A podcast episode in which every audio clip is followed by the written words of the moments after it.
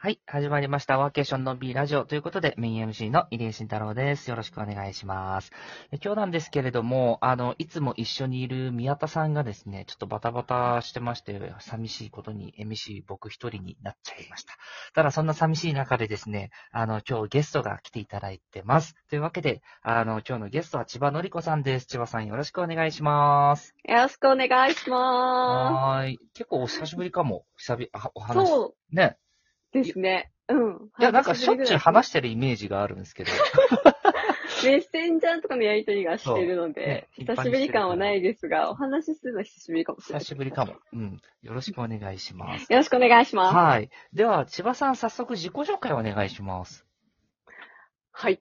えー、千葉のりこと申します。今、あのー、入江さんとはですね、日本ワーケーション協会の公認ワーケーションコンシェルジュをやらせていただいているので、そこでご一緒させていただくことが多いですけども、私自身はフリーランスでいくつか仕事をさせていただいていて、長野県松本市とゆるーく2拠点をしているというような自由な働き方をしている二児の母でございます。よろしくお願いしますあ、。よろしくお願いします。あ、松本とか、松本と今お住まい川崎でしたよね、確か。そうです、そうですすでよ。ね。えー、いいですね。なんか長野県やっぱすごい、そういうところですごい人気があるなって印象があるんですけど、今、うんなんか具体的にどんな感じの、あのーお仕事とか、あるいは経緯、経緯とか、なんか話せる範囲で。話せない。ありがとうございます。もともとはですね、もともと、えっ、と、は、去年までは株式会社ガイアックスという、えー起業家を育成したい新企業を作ったり、うんあとは SNS マーケティングとかが有名な会社で、えっ、と、社長室に所属して働いていました。で、今もですね、実は働いているんですけど、そこの会社がすごい自由な働き方をしているので、私自身、まあ自分で個人で受ける仕事も増えてきたので、独立しまして、今は5つぐらい仕事を実は掛け持ちしながら働いてます。えーじゃあ、あれなんですよね。ガイアックスさんが、今、その、去年まで社員だったのが、今年から、要はその業務委託に切り替わる。そんそんな感じのイメージですよね。そうです、そうです。うん、うん、う、なんのうん。で、仕事内容はですね、ガイアックスの頃から変わらずやっていることが3つあって、うん。1つが、えっと、ホテルワークとかワーケーションをしたうんうんいユーザーさんと、まあ、特にワーケーションの中でも結構仕事によった、がっつりこうこもって仕事がしたいみたいなうん。ユーザーさんと、えっ、と、平日の閑散期に送客をしたいっていうホテルさんをつなぐオーテルという、まあ、サイトの運営っていうのを一つしているのと、うんうんあと、社長室長も続けてまして、室長も。はい。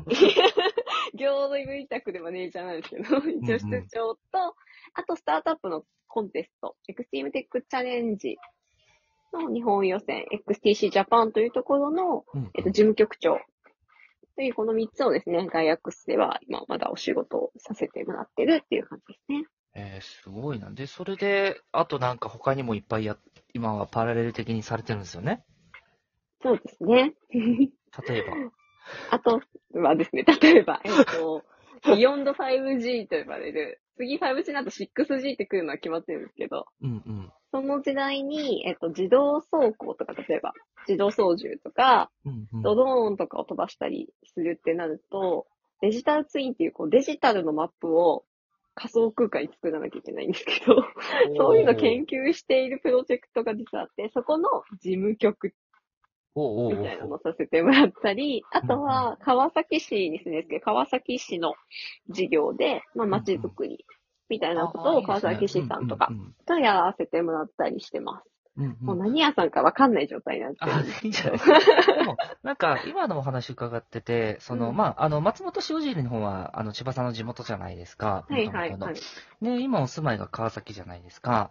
で、うんなんかその、僕本当にあの素敵だなと思うのが、その川崎に住んでいらっしゃって、川崎の街のことを、あの、川崎の中で大きいちっちゃいってそこは関係なくて、あの、そういうことをやっぱりなんか、こう、やってますっていうのを、こう、言えるっていうのが、僕結構素晴らしいことだなと思ってて、僕も最近なんかそこに気づいて、あの、ここ半年ぐらい関西にいるときは、ちょっと関西地区、まあ僕はちょっと、あの、あんま出身もぐちゃぐちゃってしてる人なんで、関西に行ってもなんか 京都、大阪、神戸全部行ってるみたいな感じなんですけど、まあ、そういうふうに広く関わってるっていうところはあったりはするんですけど、やっぱり地域の、うん自分の地域のことをやって、それでやっぱり元々のところもやることによって、やっぱ違いも見えたりとか、あるいは、あのーなんだろう、外、外野じゃない人になってきたりとか、なんかそういうのが、はいろいろ分かってくるから、なんかその部分ってすごい、なんかいいなって。なかなか特にあの、東京周辺の方々ってなかなかそういうのに関わってる機会が少ないケースが多いので、うんうんうんそういうのをこうバーンと今伺ってて、あ、素晴らしいなっていうのを今聞いてて感じました。ありがとうございます。そうですね。確かに、長野県とかうん。は私の地元なので、もちろん関わりたいとか、できることがあればやりたいっていうのは思ってたんですけど、うん。まあ特に子供が小学校とかに上がってくると、うんうんこのち、自分の住んでる地域にもコミュニティとして参加できるきっかけって結構あるなうんうんうん。し、できることってあるなっていうのもあるし、都会だからって問題がないわけではなくて、うんうん。やっぱりそれなりの問題があるなっていうこともうんうんやっぱり気づいてきたので、えーせっかくなら少しはうんうん私のリソースを避けたらいいなと思って、わ、す地元ご川崎のこともやってますね。い。じゃあ、そのうちコニワーケーションコンシェルジュ川崎ですかね？あ 川崎も確かに来てほしい。いいとこいっぱいあるので。そう、僕、川崎ね、そういえばと思って、川崎に行ったことってあんのかなと思った時に、確かに、あるんですよ。何回か。あるん絶対あですけると思いまど、営業でちょこちょこ行って、ぐらいの感じ感なんですけど、でもなんか川崎って、なんか川崎の話になってきちゃいますけど、川崎って、なんか例えばその、今サッカーだったらフロンターレがめちゃくちゃ強くて、なんか、ああいうところでも、地域感って結構あったりするじゃないですか。なんか、川崎市内でもちょっとあるらしいんですよね。その地域によって、なんかちょっと、あの、地元の、そのなんだろう、地元が好きだっていう地域と、なんか、ちょっとゆるっとしてる地域とタワマン地域みたいな、ちょっとぐちゃぐちゃって分かれてる感じがあるから、結構なんか、そんな、そんな人たち、そんなところがポポポポポポポポポポポポンってこうあるんじゃないかなっていうのを、最め近ちょっとちゃめちゃ、川崎詳しい。詳しいっすよ。僕意外と詳詳しい、しいですよ。どこでもこれ、ね行きますよ。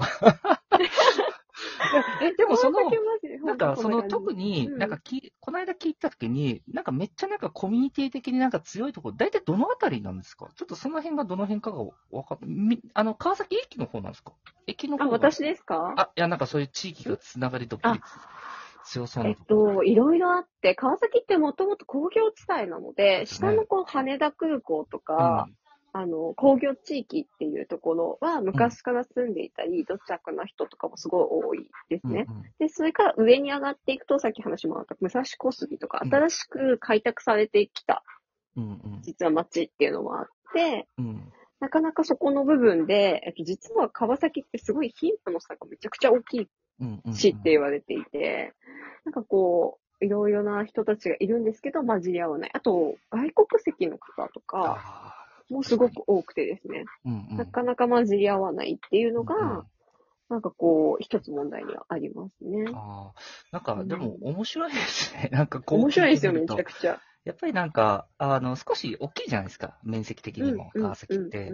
まあ、隣の横浜とかもそうですけど、なんかそれをこう、いろいろやってみると、首突っ込んでみると、意外と面白いとこがか。で、その中でおもろい人がなんか意外といたりとか、うん、ああ、なるほどな。あ、それいいな。うん いいですよ。なんか、魅力がいろいろあるなっていうところと。今度川崎案内してくださいよ。あ、ぜひぜひぜひ。聞いて皆さんもぜひ川崎にお越しの際はご連絡ください。いいですね。そう、そうですよね。はあのーそうですよね。品川から言っても10分ちょっとぐらいえいやほんとそれ10分ぐらいですそ、そそんぐらいですよね。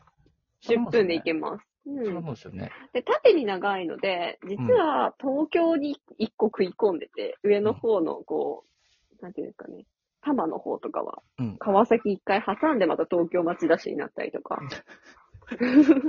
長いんですよ、川崎。あの、なんか、あれですね。町田市の皆さんどう思ってるかわかんないけど、結構神奈川県に見えちゃう東京都町田市ですよね。確かに。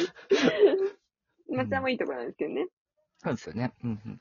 確かに、ああ、いいですね。なんか関東ローカル、すごいなんか僕は興味があって、うんもっともっとなんか、ローカルいっぱいあるはずなのに、なんか薄い、薄いので、そこをなんか、もうちょっとこう、やっていったら、うん、なんかその世界、ももっともっとグローバルにね、いろいろ働き方とかワーケーションとかそういうのを考えたときに、やっぱりなんかそこの関東ローカルって絶対必要なんですよ。うん。うん。だから、なんかそこの部分がい、ね、ちょっと、ちょっとずつこういった地域でもポツポツポツポツこう出てくると面白いなっていうのを今改めてやっぱ感じてて、なんか川崎の話に食い込んでしまいました。いやいやいや。今、あの、実は、大田区のはいはいはいはい。話もその流れでちょっとしてるんですけど、羽田イノベーションシティっていう羽田の玄関口にあるところの、まあ、あの、ワーケワークプレイスとかの活性化みたいなお仕事をさせてもらってるんですけど、やっぱりこう、まだまだ羽田って、せっかくこんな大きいハブなのに、日本からも集まるし、海外ももね、これから集まってくる大きなハブなのに、そんなにこう、そこで証券がないというか、確かはい。ん ないんですよね。で、うんそれ、羽田に行くには川崎も通らなきゃいけなかったり、に。うんうん、うん。実はするんですけど、そこであまり、こう、海外や日本各地に行く人たち、羽田を使う人たちが、こう、滞在する場所とか、面白い仕掛けみたいなのはないので、なんかもっとできることはたくさんあるなと思いながら、うんうん、うん。日々、こう、仕事させてもらってるって感じいやですね。ー確かにそうですね。あのーうん東京近郊だから課題がないわけじゃなくて、それなりの、それぞれのところに課題もあるし、長所もあるし、ね、あの魅力もあるし、なんかそういうところっていうのが、なんか一個一個ね、これからまたこう見つけて、僕はあの、羽田イノベーションシティさんも行ったことあるんで、あの、おイベント、はい、一回なんかイベントもやったことがあるんで、あ、嬉しい。知ってます。はい。そっか。なんか、あれですね、今日なんか、あの、今回、あの、また残り2回千葉さんに出ていただきますけど、なんかいろんな話ができそうで、これからますますちょっと、次回以降楽しみです。はい。というわけで、はい。あの、そろそろ今回時間になりましたので、また次回の放送で、はい、お会いしましょう。では皆さんありがとうございました。バイバイ。はいありがとうございました。